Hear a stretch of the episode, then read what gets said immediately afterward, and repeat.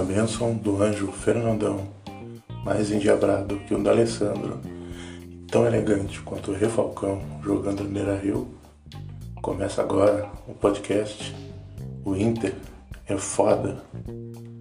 Meu nome é Gerson, sou um colorado nascido nos anos 80. Tive o meu caráter forjado nos anos 90. Nos anos 2000, vivi minhas maiores glórias pintando o mundo de vermelho. De 2011 para cá, bom, desde 2011 eu tenho matado a saudade dos anos 90. Com exceção do time do Agui e do time do Kudê, essa última década supera a desgraça da década de 90. Mas se tu que está me ouvindo acha que está difícil essa fase, está horrível viver esse momento da história do nosso Inter, relaxa. Ainda vai piorar muito. Antes de melhorar, ainda vai piorar bastante. Mas para quem já é nego velho no futebol, sabe que uma fase ruim, um ciclo de derrotas de um time, pode mudar tão rápido e acabar do mesmo jeito que também acaba a boa fase. A tal da sorte, as glórias e os títulos te abandonam. Bom, mas antes de continuar falando do Inter, eu preciso dizer algumas coisas. Preciso me apresentar melhor. Como eu disse, meu nome é Gerson, tenho 40 anos, Sou casado, tenho um filho, moro em Porto Alegre, sou sócio colorado. E a ideia de criar um podcast falando do Inter veio, obviamente, do amor que eu tenho desde sempre pelo clube. Eu venho de uma família colorada. Também preciso dizer que sou doente por futebol. Assisto tudo que for possível.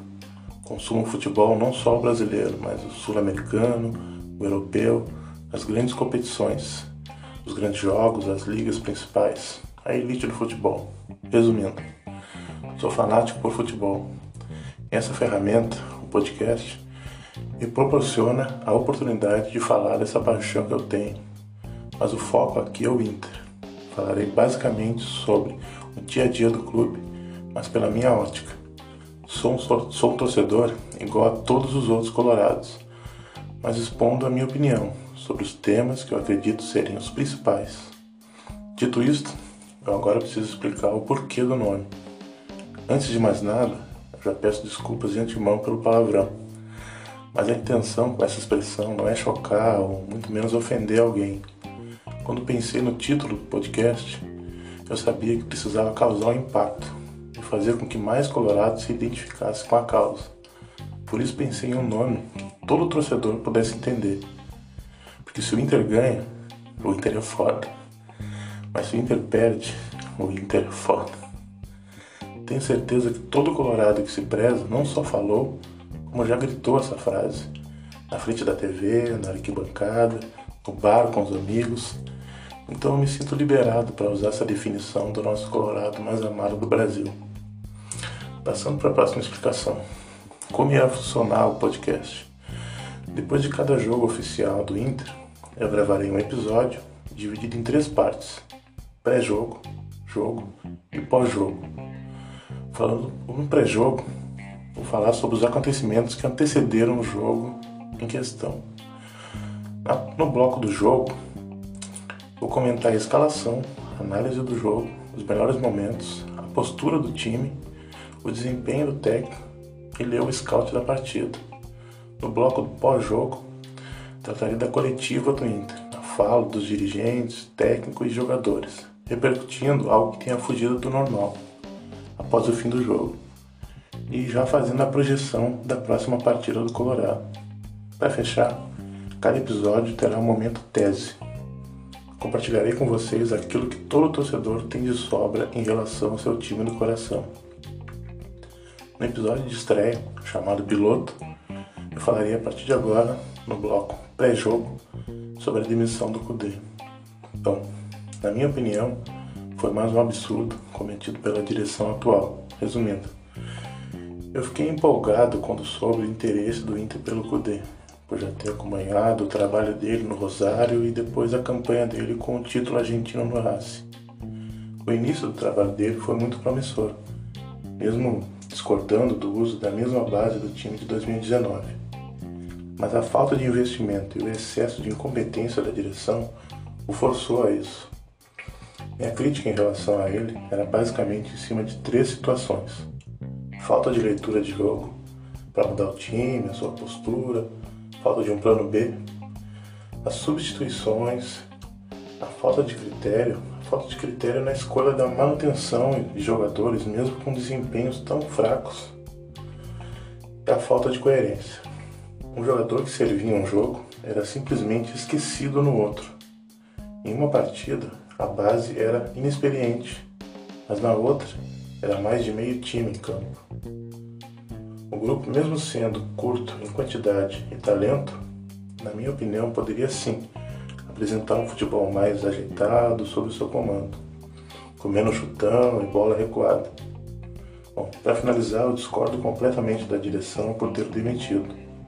A cobrança deveria existir sim, mas demiti-lo não foi um tiro no pé, e sim na cabeça, matando qualquer chance de sonho com o título. Novo Abel Braga. O Abel é um ídolo colorado e isso nunca mudará.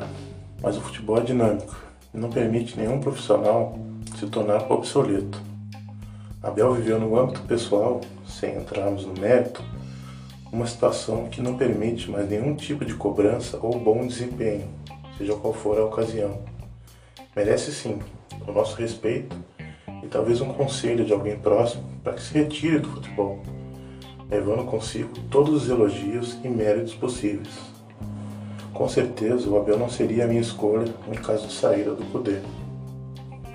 O nosso presidente, Marcelo Medeiros, sairá marcado por seus fracassos, sua falta de traquejo durante os momentos de pressão e pela impressão fortíssima que desde o retorno do futebol pós-isolamento, não vê a hora de terminar o seu mandato e poder ir para casa se livrando do fardo chamado responsabilidade presidencial.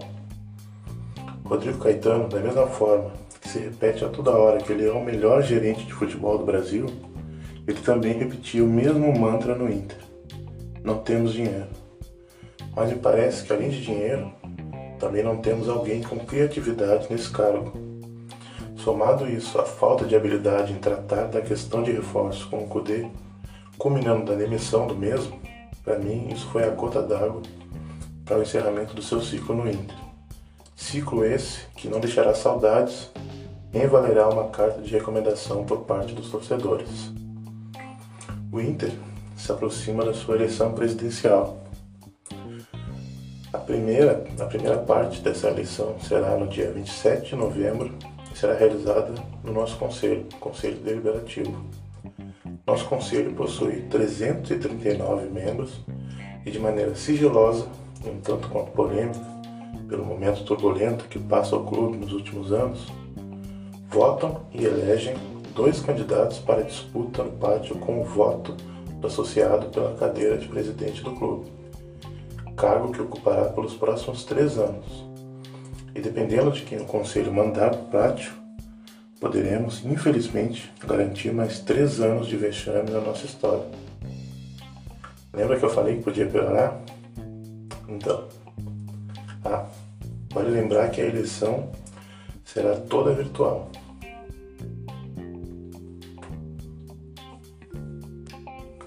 Vamos falar agora sobre o jogo. O jogo é América e Inter pela Copa do Brasil de 2020. Começando pela escalação. Eu discordo da escalação inicial, da escolha dos dois volantes, mesmo precisando de uma vitória ou até de um possível 2 a 0 para garantir nos 90 minutos. Discordo também da postura do time. O time teve muita posse de bola, principalmente na zona morta do campo. A criação de jogadas foi uma miséria. Usou muito pouco a linha de fundo. Chegamos muito pouco na linha de fundo, fizemos poucos cruzamentos, poucas jogadas. Nenhum chute de fora da área foi arriscado melhores momentos, além do gol do Yuri, nós tivemos uma bola que foi desperdiçada pelo Galhardo de pé esquerdo, chute para fora. Teve também um lance a favor do América, uma bola em que o Cuesta, de maneira patética, cai e quase decreta ali o fim do Inter na Copa do Brasil. Preciso citar também que o Lomba, a maior parte das jogadas, fez cera, segurou muito a bola, mesmo perdendo o jogo, e Com isso, a gente seria eliminado da Copa do Brasil. Mesmo assim, ele segurava demais a bola, fazia cera, demorava demais para repor a bola em jogo. O correto seria ele acelerar a jogada, acelerar a bola para que a gente conseguisse chegar de maneira mais rápida ao gol. Falando agora sobre as trocas, as substituições do jogo. Bom, a única que surtiu efeito foi o Yuri, com um gol. Nos deu mais alguns minutos de agonia. O Wendel entrou no jogo para substituir o Moisés com uma lesão muscular e acabou carimbando a nossa passagem de volta para casa, em voo fretado e com direito a folga no dia seguinte. O resultado foi junto, foi justo, foi muito justo. O Inter só teve a posse de bola, mas a posse de bola muito distante do gol do América. O América fez a sua retranca padrão, também porque não precisava do resultado, por isso ele não acabou se expondo, nem vindo para cima do Inter. Se acabasse vindo por cima do Inter, atacando o Inter, seria mais um filme de terror, como no jogo da ida. Pós-jogo, as entrevistas do nosso presidente, do Abel, foram tão ridículas quanto a nossa atuação. É a famosa vergonha alheia, mas nesse caso a vergonha é nossa mesmo. Ler agora o scout do jogo, o scout do confronto Inter e América.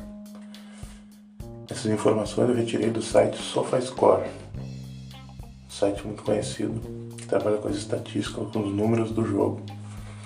Esses números que eu vou ler agora são referentes ao confronto, tanto a ida quanto a volta, os números somados.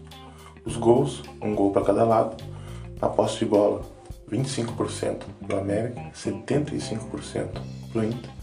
As finalizações, 16 a 23. Finalizações certas, 4 a 5. Grandes chances de gol, uma para o América, 3 para o Inter. Passes certos, 298 para o América, 1205 para o Inter. Bom, seguindo com o pós-jogo, vamos projetar então o Inter para o jogo de domingo contra o Fluminense pelo Campeonato Brasileiro. O jogo é agora no domingo, dia 22 do 11, às 6h15 da tarde.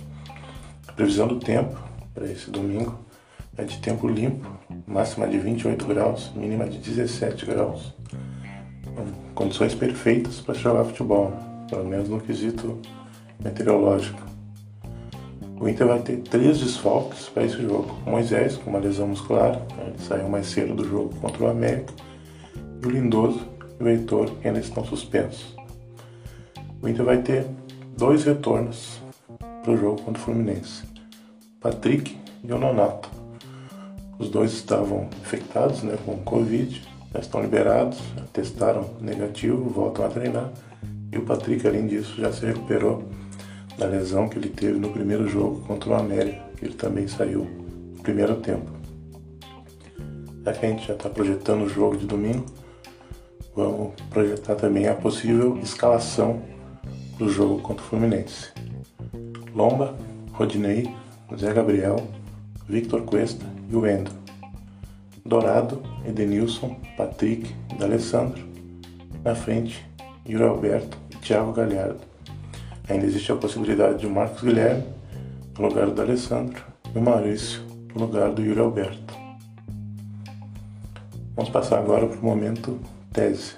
Já está chegando no finalzinho já do episódio. No momento tese de hoje, desse episódio, no primeiro episódio do podcast, eu quero falar sobre o seguinte, já que após a saída do Codê, saída turbulenta da maneira que foi, com a chegada de um novo técnico, porque a direção não começou desde agora já projetar 2021, aproveitando os jovens da base, aproveitando os jogadores que fazem parte do grupo, dando rodagem para esses jogadores, dando uma maior experiência para esses jogadores, para na temporada do ano que vem, temporada de 2021, iniciar o grupo com esses jogadores, né? dando rodagem para eles para que caso algum deles se destacasse, tivesse algum destaque no time de cima, chegasse a virar titular, por exemplo, pudesse realizar até uma venda entrando dinheiro nos cofres do time, do clube. Bom, Coloradade, para fechar esse primeiro episódio, eu preciso dizer mais algumas coisas. A minha intenção aqui é apenas externar a minha opinião enquanto um torcedor apaixonado pelo Inter, visando sempre o melhor para o clube. Eu jamais vou cercar o Inter, mas vou criticar sempre que achar necessário. Minha intenção não é formar opinião, como dizia o Cajuru no programa dele na Band, fique sempre com a sua opinião, certo? Bom, e assim termina esse primeiro episódio do podcast. O Inter é foda. Muito obrigado mesmo por terem me ouvido. Se gostou, por favor, indique, compartilhe e que as ruas de fogo iluminem a cabeça dos nossos comandantes e acendam a chama da vitória no coração dos nossos jogadores. Inter, eu te amo.